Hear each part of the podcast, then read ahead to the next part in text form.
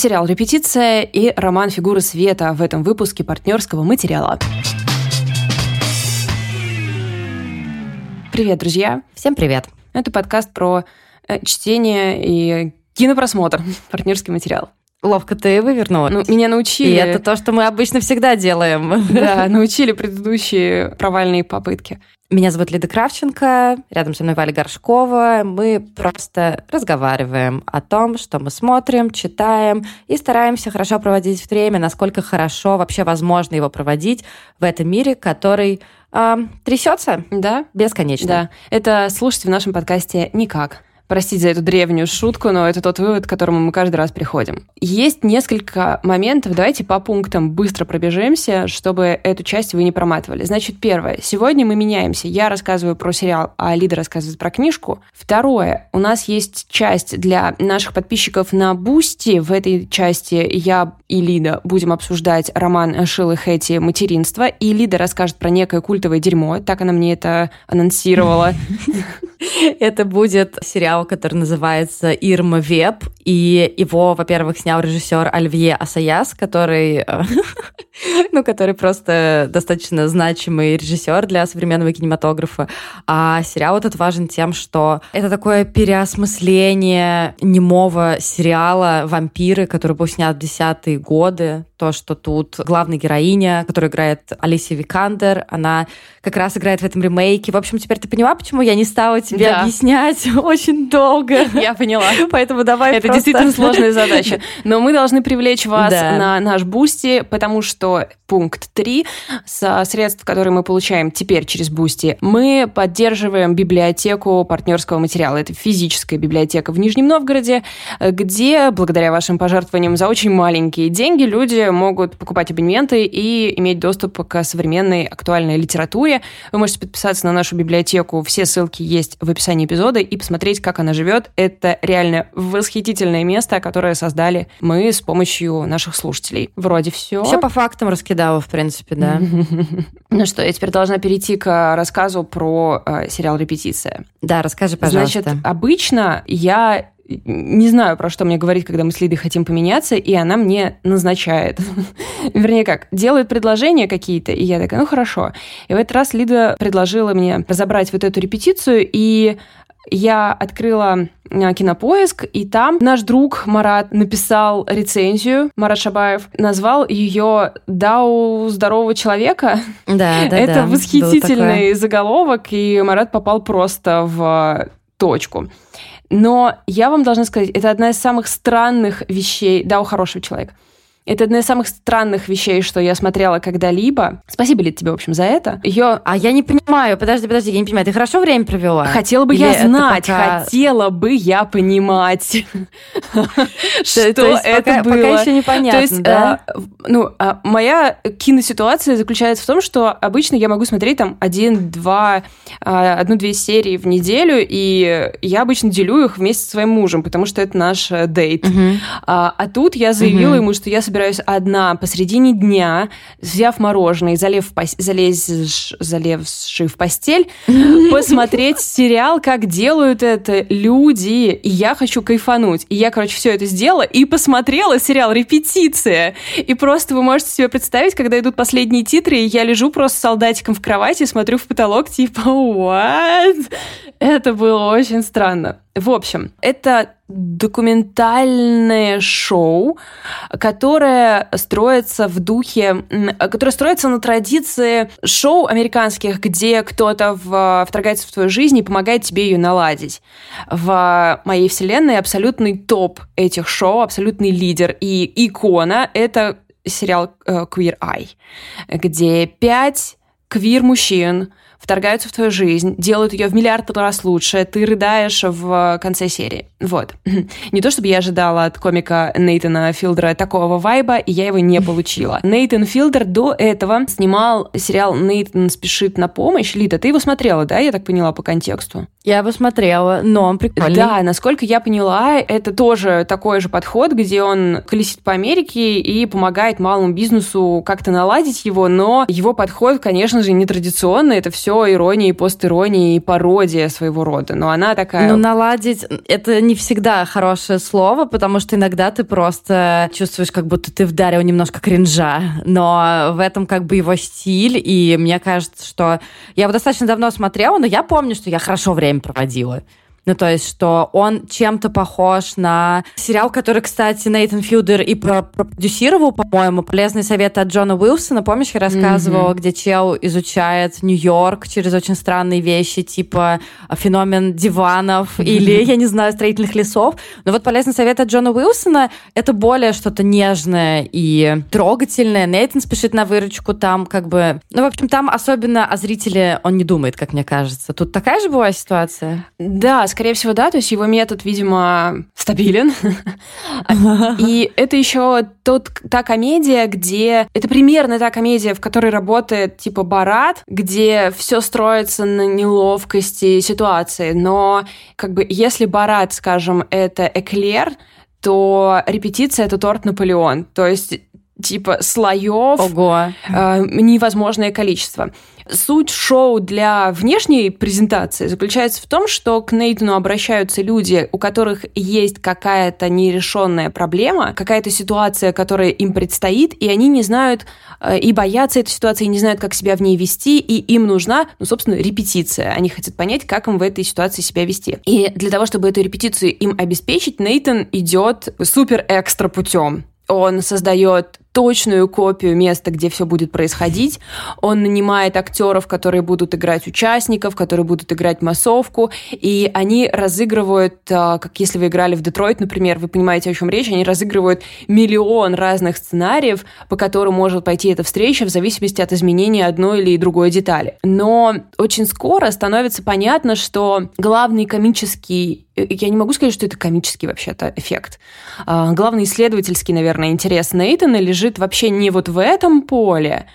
Ну, во-первых, в самом Нейтане, потому что он здесь явно разыгрывает сразу несколько ролей. У него есть внешняя роль вот этого помощника. Потом нам совершенно очевидно, что он супер плох в этом деле. И нам становится понятно, что он очень плохо представляет себе, что такое человеческая эмпатия и люди вообще. То есть все его да, да, да, советы да, да. и вся его рефлексия, когда ты начинаешь на это смотреть внимательно, тебе вдруг... То есть оно, знаете как? Оно вот типа немножко, вот чуть-чуть какой-то сбой. То есть вроде как будто бы все хорошо, но ты чувствуешь, что что-то очень неправильное происходит. А в итоге, наверное, самое такое сложное — это то, что происходит с героем, которого он выбирает, которому он вроде как должен помочь. Но он ситуацию устраивает в итоге таким сложным образом, что я не уверена, что кто-то из этих людей вообще в здравом уме остался после того, как поучаствовал в этом шоу. Я хотела сначала, ну, я думала, вряд ли ну, сложно заспойлерить это шоу, расскажу вам просто первую серию, но когда я ее досмотрела, я поняла, что там было столько неожиданных для меня поворотов, что я не буду вам рассказывать, что там по сюжету происходило. Я вам расскажу как бы зачин. Нейтан приходит к довольно взрослому, немного такому странненькому мужчине, главная страсть которого участие в викторинах. Викторинах, которые проходят mm-hmm. в баре. У него есть команда, и они постоянно участвуют вот в этих викторинах. Он собрал своим друзьям 12 лет назад о том, что, что он магистр. Mm-hmm, да, mm-hmm. что он магистр. И а, как бы за эти годы он не поправил свою выдумку, и его это очень сильно гложет. Одна из проблем заключается еще в том, что одна из его подруг, она все время присылает ему предложение о работе, где требуется магистрская степень, и он, типа, должен как-то mm-hmm. выкручиваться, это его очень сильно тревожит. В итоге он обращается к Нейтану, и они создают ситуацию, где этот мужчина признается,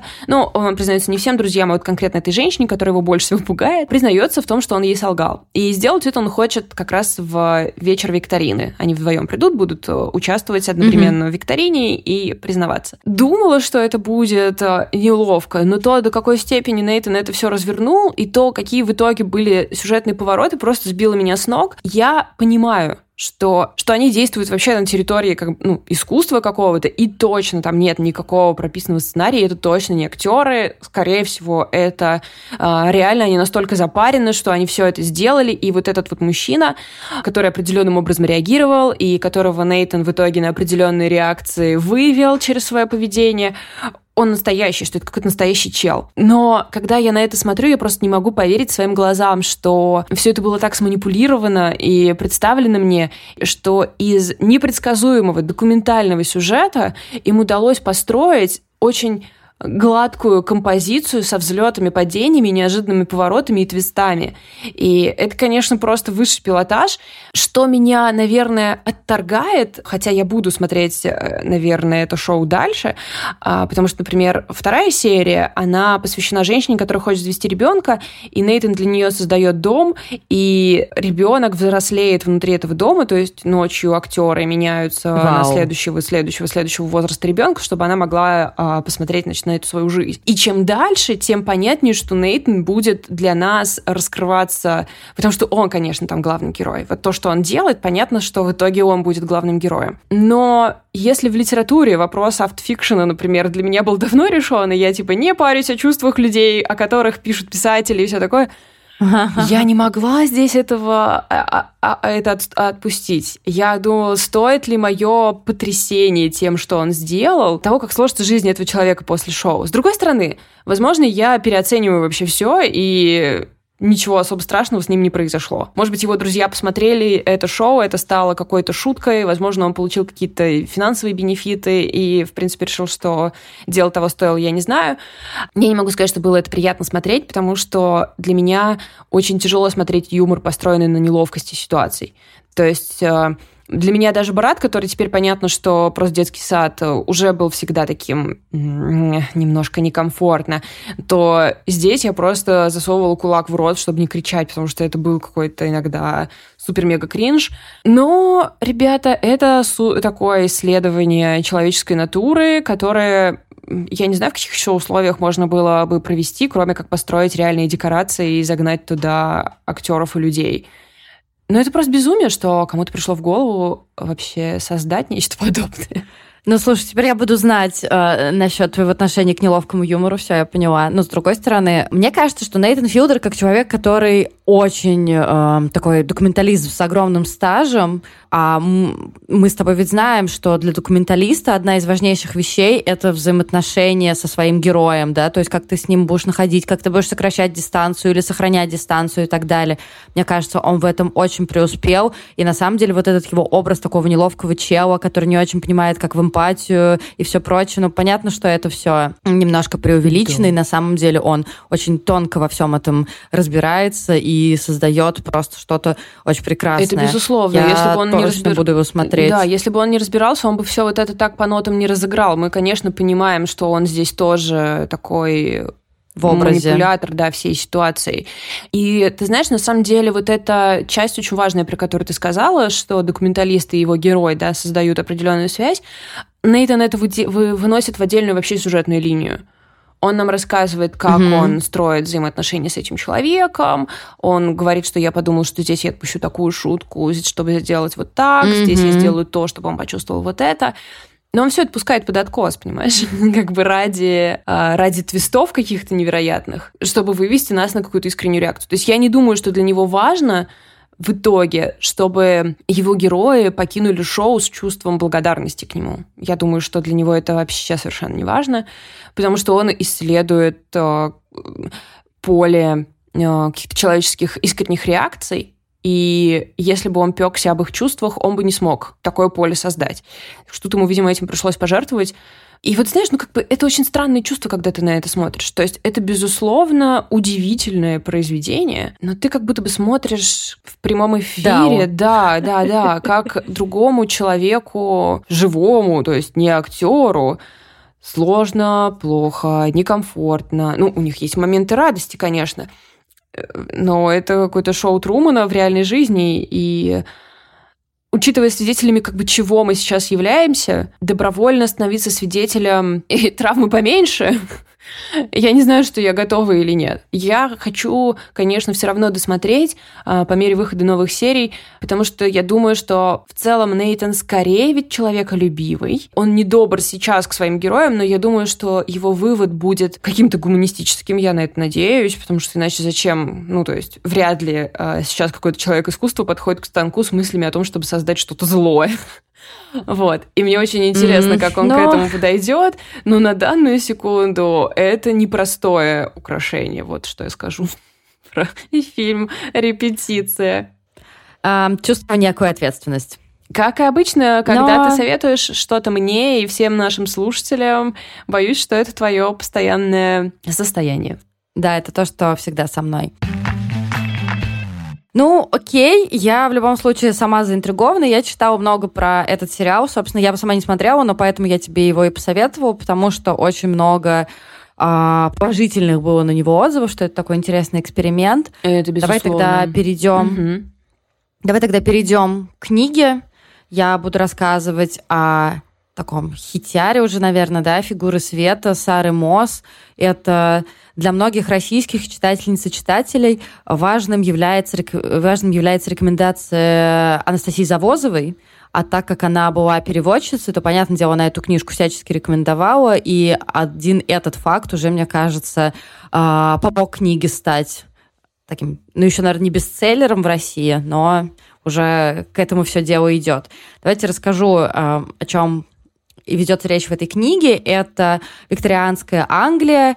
Мы видим э, молодую девушку, которая живет вместе со своей младшей сестрой, отцом художником и матерью, которая, по сути, ее мать, она, по сути, такая гуманистка. Она у нее есть некоторые клубы, или как это называется, ну, такие вот организации, в которых объединяются женщины э, бедные, вынужденные заниматься проституцией, или просто, как они там говорят, женщины на дне. И, соответственно, мать, главной героини, ими всеми занимается, дает им досуг, наверняка дает какие-то деньги, устраивает какие-то сборы и так далее. Но тут есть проблема в том, что она совершенно жестока к своей дочери, главной героине. Главную героиню зовут Алли, и она абсолютно несчастна, потому что все, чего она пытается приобрести, заслужить, это одобрение своей матери. То есть все, чего бы она ни делала, все будет встречаться с критикой, и иногда ты даже не понимаешь, как может быть человек э, настолько добр, настолько готов а, отдать все ради других, но при этом так сильно жесток со своей дочерью. Тут надо сказать, что про эту книгу. Во-первых, что она ужасно красиво написана. Она очень красиво написана, она очень красиво переведена, собственно, Анастасией Завозовой. Если вы будете слушать, например, э, эту книгу на букмейте, я частично ее читала, частично слушала, то в конце э, вы увидите послесловие Анастасии Завозовой, которое она сама начитывает небольшое, но там есть несколько интересных моментов, в том числе, как она вот выбирала вариант для названия э, этой книги, потому что оно получилось не совсем точным. То есть книга в оригинале называется Bodies of Light, но она решила как мне кажется, логично не называть книгу «Тела света» и назвала ее «Фигуры света». И они пожертвовали некой, э, она, я имею в виду переводчица и редактор, некой э, религиозной, может быть, коннотацией, но при этом сделали более такое красивое и, э, не знаю, изящное название, как мне кажется. И Каждая глава этой книги открывается с описания некой картины, что тоже задает такой стиль. Описание выполнено тоже очень... А, мне кажется, во многих книгах проблемы э, с тем, чтобы описать, да, что ты видишь. Все эти пейзажи, все эти, я не знаю, там, описание какой-то застывшей картины, какой-то семейной. У меня, не знаю, как у тебя, но у меня очень часто такое бывает, что я читаю, читаю, читаю, потом отрубаюсь да, просто. Да, что картинка в голове что, не ну... сформирована. Ты в итоге закончил этот абзац и не можешь то есть вроде как это было сделано, чтобы у тебя была картинка, а ее нет. У тебя пазл просто не сложился, и ты не понимаешь, зачем ты сейчас потратил время на то, чтобы читал, не знаю, абзац, страницу или сколько-то вот этого кусочка с описанием. Но в случае с фигурами света каждое описание картины выполнено мастерски. У меня было ощущение, что, знаешь, как будто постепенно, вот сначала у тебя какой-то эскиз, потом постепенно э, эта картина обрастает деталями, там появляются какие-то цвета и еще что-то. Это правда очень-очень здорово написано. И соответственно, это описание какой-либо картины открывает каждую главу. Э, если вы начнете, как я, гуглить художника Альберта Моберли, не гуглите, это, собственно, отец главной героини, и все эти картины, они выдуманы. Конечно, там есть отсылки к реальным художникам, реальным профилитам, но почти все эти картины за авторством либо ее отца, либо его помощника по имени Обри. А, я хочу сказать, что я очень сильно бесилась, когда я читала эту книгу. Вот так вот я скажу. У нас уже был книжный клуб по ней офлайн в Нижнем Новгороде, и там я просто разошлась, поэтому сейчас я могу быть более сдержанной. А, во-первых, потому что мне кажется, эту книгу достаточно легко перенести в нашу современность, да, ну то есть тоже, а, я не знаю, сериал «Наследники», который целиком строится на том, что кучка детей уже повзрослевших пытается получить одобрение своего папки, и у них ничего не получается, и тут то же самое, то есть мы видим главную героиню, что она очень умная, что она упорная, что у нее все в порядке с моральными ориентирами. До тех пор, пока речь не заходит о самобичевании, да, и о ее матери. То есть рядом мы видим сестру, которая как-то попроще к этому относится. То есть в духе мать говорит, да, мы, а они, они достаточно обеспеченные люди, мать говорит, ты должна, я не знаю, там, перемыть весь дом, постирать в холодной воде, я не знаю, какое-нибудь постельное белье. И наша героиня говорит, да, конечно, я все сделаю, и не важно, что мне нужно при этом очень много учиться. Но младшая дочь говорит, нет. я ничего не буду делать. И за счет этого персонажа младшей сестры мы понимаем, что вообще-то, ну, ничего не взорвется, если ты просто не будешь э, так безоговорочно следовать всему, что говорит твоя мать. И ты знаешь, какой-то момент э, случилась такая штука, которая у меня была с маленькой жизнью. Там, где очень много становится, квад... э, становится страданий на квадратный метр, ты просто переста... перестаешь э, испытывать сострадание главному герою. И я не знаю, так только у меня или у многих людей. И как бы я просто думаю, да почему ты не можешь просто уйти из этой ситуации, перестань, почему Сармо со мной все это делает, и мне становится как-то очень неприятно, и я начинаю испытывать скорее эм, антипатию главной героини, что, наверное, не очень здорово. Наверное, если э, проводить какие-то примеры из реальной жизни, мы часто знаем ситуации, да, в которые люди не выходят из э, долгого, тяжелого какого-то гнета. Эм, то есть да. это скорее реалистично, и они как раз такую реакцию от нас и получают. Мы говорим, ну чего вы там сидите Встали, пошли. Да, да, так и... То есть это такой очень так психологически хороший момент выходит. Так и есть на самом деле, потому что ты просто начинаешь раздражаться на своего подругу, на свою подругу или друга или еще кого-либо, и думать, почему ты просто не уйдешь от него? как, как это водится. И тут то же самое. Я начала думать, почему ты просто не съедешь от своей жестокой матери, которая капает воском от свечи тебе на руку. В чем твоя проблема? И, разумеется, там очень большая часть, посвященная остросоциальным проблемам, а, посвященная отношениям к женщинам, потому что мать главной героини и в дальнейшем сама героиня а, очень Э, пристально следят за тем, что происходит с правами женщин, и мать главной героини принимает непосредственное участие в том, чтобы как-то бороться с этой несправедливостью. Она пишет в местную прессу статью, которая касается одной из э, главнейших проблем на тот момент Великобритании, того, что э, любую женщину, даже замужнюю, могут отправить на унизительный, принудительный осмотр, ужасно болезненный. И она рассказывает о том, что многие женщины после того, как с ними это произошло, э, совершали суицид, то есть настолько это большая проблема. И, конечно, то, что меня абсолютно покорило в этой книге, несмотря на то, что я бесилась, это то, как Сара Мосс показывает мужчин и их роль. То есть, согласись, там нет такого, что... Там нет такого, что она напрямую говорит, мужики мусор, они не обращают внимания на наши проблемы или еще что-то такое. Нет, она, в принципе, показывает положительные черты почти всех мужских персонажей, несмотря на то, что некоторые из них совершают откровенно плохие поступки.